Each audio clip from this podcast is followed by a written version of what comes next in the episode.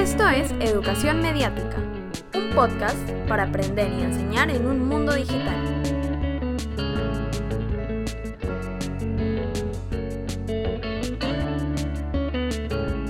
Hola, soy Julio César Mateus y esto es un nuevo episodio de Educación Mediática. El día de hoy conversaremos con Alfonso Achinelli, quien ha sido hasta hace poco director de la Dirección de Tecnologías Educativas del Ministerio de Educación, comprometido con la estrategia Aprendo en Casa, que tiene la mayor relevancia en, estos días de confinamiento y probablemente en los próximos meses. ¿Cómo estás, Alfonso? Buenos días, Julio. Muchas gracias por la invitación. Em, tú empezaste eh, tu conexión con la escuela como profesor. Eh, cuéntanos un poquito qué enseñabas y cómo mirabas eh, a los medios de comunicación y a las tecnologías en general desde esa experiencia de profe en el aula. Bueno, en mi caso yo era profesor de matemática de secundaria y de sexto de primaria también. Y a los medios de comunicación honestamente no les veía inicialmente un rol protagónico dentro de lo que hacía en el aula.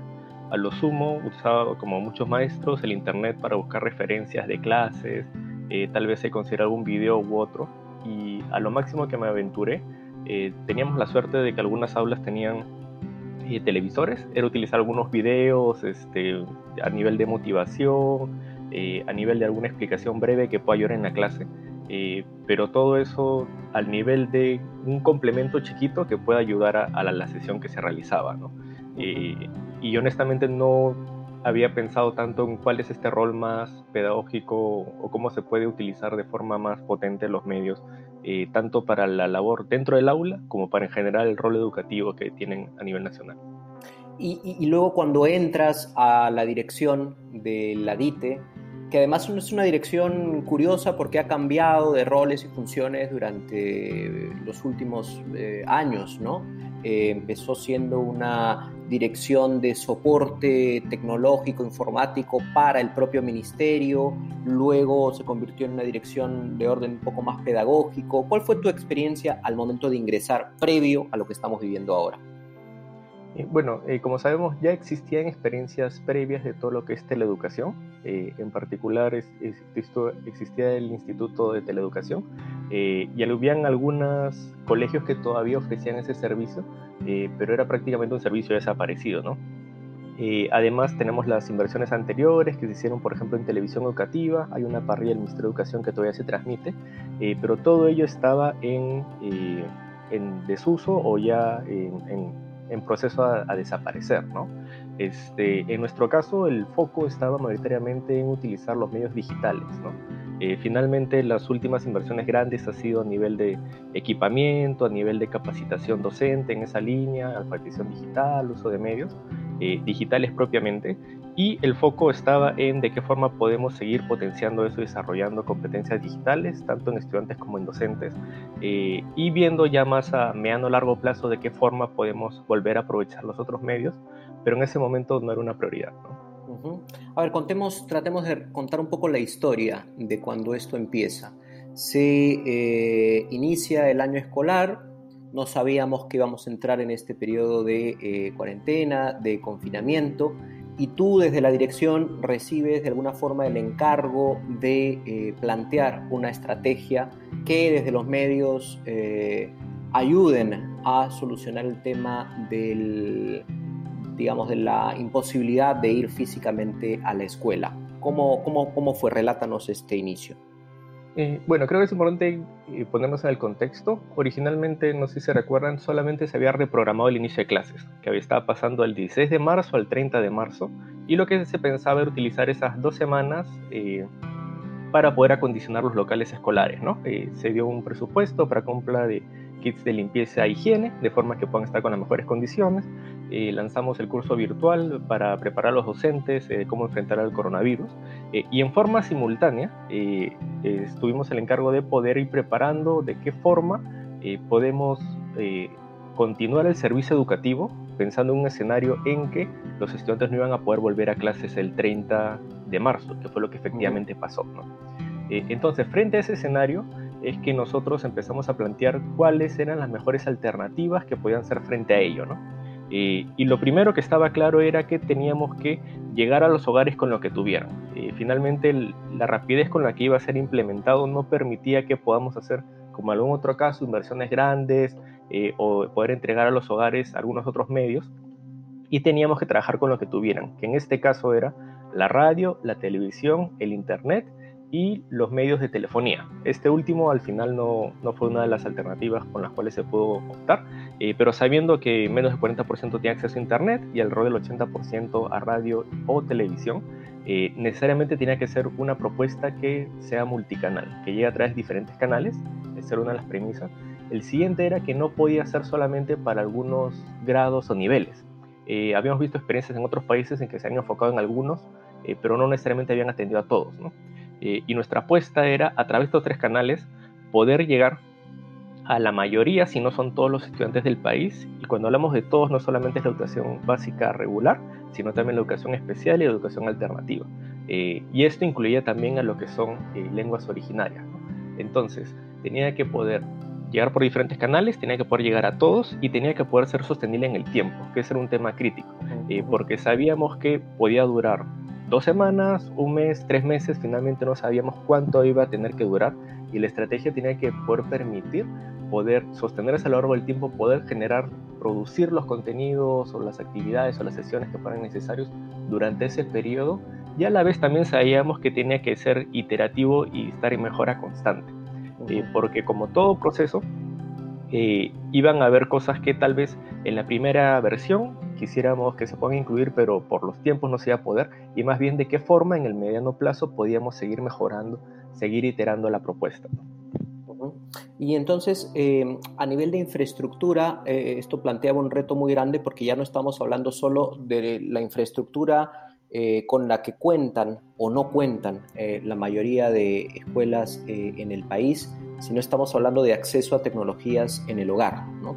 Y en ese sentido hubo que eh, considerar tecnologías como la radio, tan importante en el, en, el, en el, mundo rural, sobre todo la radio comunitaria, que tiene un valor trascendental, y la televisión, que eh, se habían de alguna manera dejado de lado. No había producción para este tipo de plataformas, ¿o sí? Eh, no, de parte del ministerio, todo se ha producido específicamente para Aprendo en Casa. Eh, se ha utilizado, por ejemplo, recursos que previamente ya se contaban. Eh, parte de la propuesta original era poder utilizar los cuadernos de trabajo como referente, porque finalmente ya habían sido repartidos, están enfocados en el currículo actual vigente. Eh, y parte importante de la propuesta pedagógica era de qué forma podemos desarrollar las mismas competencias por cualquiera de los tres medios, eh, sabiendo además que cada uno tiene sus ventajas y limitaciones. Efectivamente no íbamos a poder tener exactamente la misma sesión en televisión que en radio, por obvias limitaciones, y lo mismo con Internet. Eh, y a la vez también eh, teníamos que poder comenzar, que es una apuesta importante, con el contexto en el que estábamos. No podíamos salir la primera sesión hablando de ecuaciones diferenciales este, sin hacer ninguna referencia al contexto en el que estamos.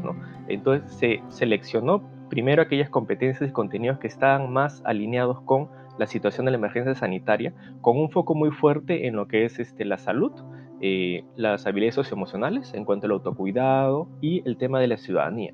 Eh, cuál es nuestro rol como estudiantes, como padre de familia, frente al reto que nos está planteando el escenario actual.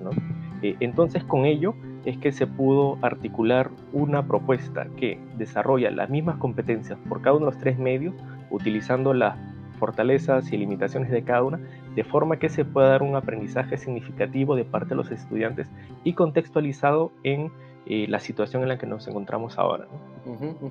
Ahora sí, esto supone un reto doble de contextualización porque el Perú, al ser un país eh, pluricultural, definitivamente hablabas de las lenguas originarias, pero los contextos no son los mismos. Entonces hubo que al inicio, supongo, producir contenidos desde Lima, eh, que es lo que sigue pasando ahora. ¿Cómo se empieza a desarrollar la producción de contenidos? ¿Se convoca a docentes para que elaboren los guiones o cuál es el proceso inicial? Eh, la producción se lidera desde el Ministerio de Educación. Eh, finalmente, frente a este contexto de emergencia, prácticamente todas las direcciones del Ministerio se abocan a poder eh, trabajar de una u otra forma en desarrollar los contenidos de Aprendo en Casa este, a través de los expertos y especialistas del Ministerio de Educación.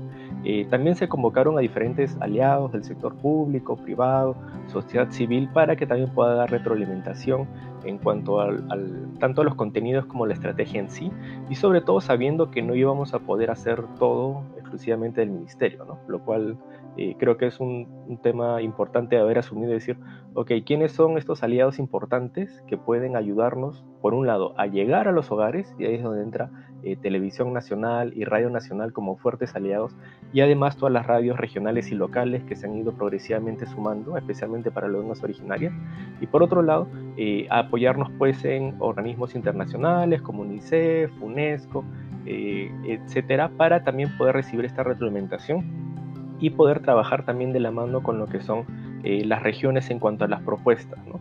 Eh, porque, digamos, por un lado está la parte más técnico-pedagógico, pero además hay un tema normativo, legal fuerte que implica toda esta transición. Eh, entonces, eso también ha tenido que poder generar diferentes lineamientos y normativas que generen más predictibilidad y estabilidad, principalmente a los docentes y a, y a la comunidad educativa, sobre cómo se iba a trabajar en este nuevo escenario porque ha sido un cambio súbito de paradigma para todos, ¿no? Este, no solamente para los docentes en el aula, sino para el mismo trabajo del ministerio, porque todo esto también se ha hecho trabajando de forma remota. Eh, es decir, eh, de un día para otro teníamos que ir cada uno a trabajar desde sus casas y a la vez hacer la propuesta de trabajo hacia los hogares eh, que implicaba Aprendo en Casa. Y, claro, una de las primeras molestias, por lo menos evidentes en las redes sociales de, algunos docentes era que ellos no aparecían, sino que son actrices o actores los que aparecen allí.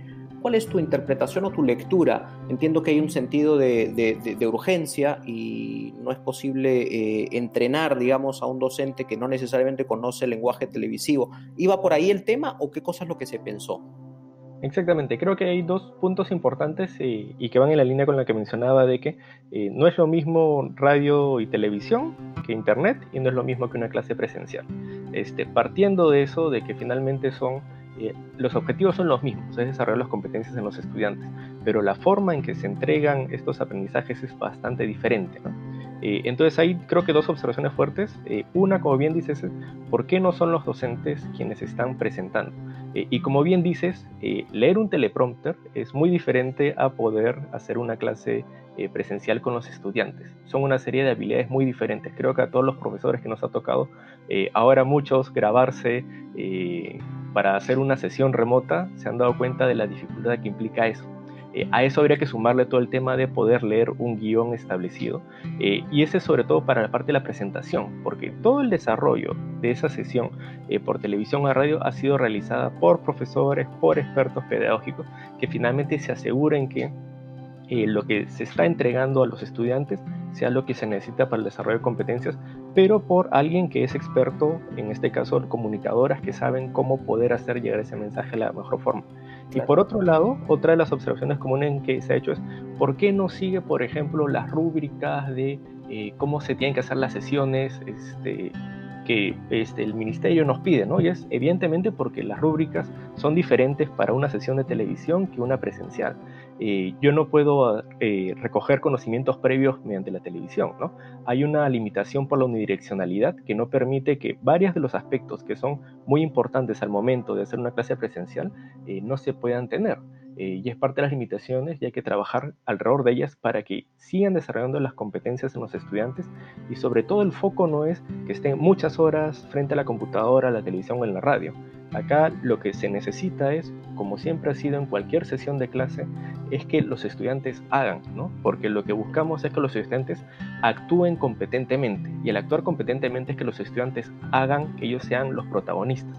Y por eso hay un componente muy fuerte en que hay una parte explicativa, introductoria, eh, pero sobre todo se da actividades para que los estudiantes luego puedan hacer independiente de la radio, la televisión o el internet, para que ellos puedan ellos mismos ir desarrollando estas competencias que se buscan. Y, supongo que la participación ahí de los padres y madres eh, o de los tutores en casa es esencial para orientar y para acompañar, ¿no? Ahora, una cosa que me quedaba en tu, eh, de tu reflexión era cuando hablabas de la participación de los medios eh, estatales. ¿Y qué hay de los medios privados? ¿Cuál es tu reflexión sobre el comportamiento que han tenido los medios privados? ¿Por qué no se suman en un inicio a esta, a esta estrategia? bueno, la, que los medios privados no se han sumado creo que es parte también de cómo ellos mismos también han percibido su rol este, durante todos estos años. Eh, y creo que también ha sido un cambio de paradigma importante para ellos y que finalmente ha permitido que se sumen también Aprendo en Casa, en este caso los, los canales de televisión privados, ¿no? Eh, porque como bien mencionabas, se está redefiniendo mucho este rol pedagógico que tienen que tener los medios. No solamente es entretener, sino también educar. Eh, y, educar no solamente pasa por tener programas de corte educativo como el que tenemos actualmente en Aprendo en Casa, tanto en radio y en televisión, sino también de cuáles son estos mensajes que transmitimos a través de los programas que tenemos. Eh, como sabemos, eh, en Brasil hay estos incentivos para que, por ejemplo, las novelas toquen temáticas sociales, ¿no? este, finalmente empiecen a ayudar a la, al debate respecto a puntos que la ciudadanía está necesitando y creo que son también acciones que se pueden complementar actualmente para que no solamente se vea como los medios educando en los programas educativos, sino a través de las diferentes ofertas de entretenimiento que pueda tener. Y, evitar esta separación inútil entre la razón y la emoción, entre lo serio y lo entretenido, porque finalmente lo educativo debería contener todo. Una última pregunta, eh, Alfonso, más de reflexión. El, Perú durante los últimos 30 años ha comprado eh, dispositivos de tecnología de mucho tipo, ¿no? sobre todo laptops, eh, computadoras, antenas parabólicas, y, ahora último el presidente anunció la compra de una cantidad de tablets, sobre todo para la población rural ah, que no tenía acceso a ninguna tecnología de este tipo. ¿Qué debería pasar para que no eh, fracase este proyecto? Habida cuenta de que ya hemos tenido experiencias de compra de tecnología que han resultado por, varias razones fallidas, ¿no? ¿Qué debería pasar en el futuro? Sí, creo que lo que mencionas es fundamental porque no puede ser un proyecto de compra de tecnología. ¿no? Eh, finalmente, el primer punto fundamental que hay que tener es que sea una estrategia integral, ¿no? donde lo pedagógico esté al centro donde eh, la tecnología es un medio, porque sabemos que finalmente el acceso a la tecnología no nos asegura aprendizajes y muchas veces no nos asegura siquiera el uso de la tecnología por parte de los estudiantes. Eh, ya hemos tenido la experiencia de una laptop por niño eh, y parte de los aprendizajes ahí es que es tener una propuesta pedagógica fuerte que considere todo el tema de desarrollo de competencias no solo en los estudiantes, sino también en los maestros, y en este caso con las tabletas que involucra también a las familias, eh, que se pueda tener contenidos alineados al currículo, que puedan ayudar a ese desarrollo, eh, y también tomar en cuenta que hay muchos referentes que han venido haciendo las cosas bien, como el caso de Fundación Telefónica a nivel nacional, que permite también tomar en cuenta lo que ya se tiene. El segundo punto que creo que es claro es la sostenibilidad. Y lamentablemente en las experiencias anteriores, ya sea con Huascarán, con una laptop por niño, por la compra de laptops para la jornada escolar completa, todos se han visto como propuestas de una sola vez. Eh, un punto importante, por ejemplo, de Plan Ceibal, que es el referente regional de integración de tecnología, es que es un programa. Entonces, finalmente te permite dar continuidad no solamente a la parte pedagógica, sino también a la reposición de los equipos. Porque si cierras la brecha una vez y luego no la vuelves a cerrar, se abre, porque necesitas continuamente seguir con la reposición de equipos, ver el tema de reparación, mantenimiento, el tema de seguridad y un tema clave también en la sostenibilidad en nuestro caso es cómo va a ser el regreso a clases, ¿no? porque eh, se está pensando para la estrategia a distancia, que luego va a ser complementario con la educación presencial, eh, pero tiene que poderse integrar, ya sea en un modelo blended, por ejemplo, o algún otro, que permita ir pasando de lo presencial a lo remoto de forma complementaria. Y uno tercero que también es clave en esto es la implementación.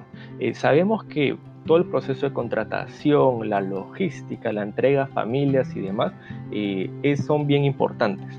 Eh, y comenzando sobre todo con la focalización, porque lo que queremos es que los recursos lleguen a quienes efectivamente los necesitan y a quienes están realizando las propuestas pedagógicas a quienes van a poder aprovecharlo mejor, ¿no? Si finalmente quiero llegar a las zonas más remotas, eh, voy a tener que dar una oferta en lenguas originarias, este, va a poder tener que contextualizar eh, los contenidos y la propuesta a la ruralidad, a las condiciones del hogar, considerar si a quien estoy entregando tiene electricidad.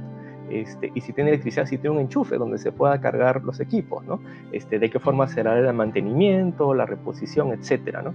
Entonces es importante tomar estas, creo que el, éxito se puede garantizar tomando en cuenta estas tres grandes líneas. Uno, que sea una estrategia integral eh, con un foco fuerte en lo que es pedagógico. El segundo, buscar la sostenibilidad de que no sea solo un proyecto de una vez, sino ya la integración de tecnologías en el hogar para la escuela a lo largo de varios años en un programa fortalecido y una implementación que tome en cuenta los contextos, las necesidades y el marco normativo que tenemos, de forma que efectivamente no sea como en casos anteriores, donde más bien lo que ha, abundado son más este, denuncias este, que eh, éxitos y una llegada oportuna, este, no solamente los recursos, sino también de las capacitaciones eh, a quienes lo necesitan.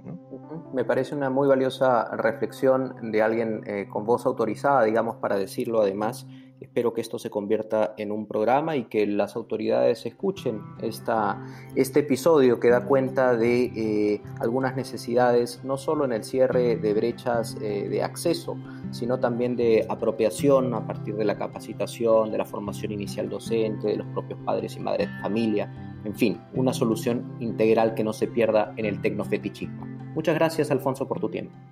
Muchas gracias a ti, Julio, por la invitación. Si quieres seguir nuestro contenido, suscríbete en Spotify, Apple Podcast o tu plataforma de streaming favorita. Links a nuestro blog y a las referencias mencionadas durante el episodio están disponibles en la descripción. Esta es una producción para Educarred, proyecto de Fundación Telefónica y la Fundación Bancaria La Caixa.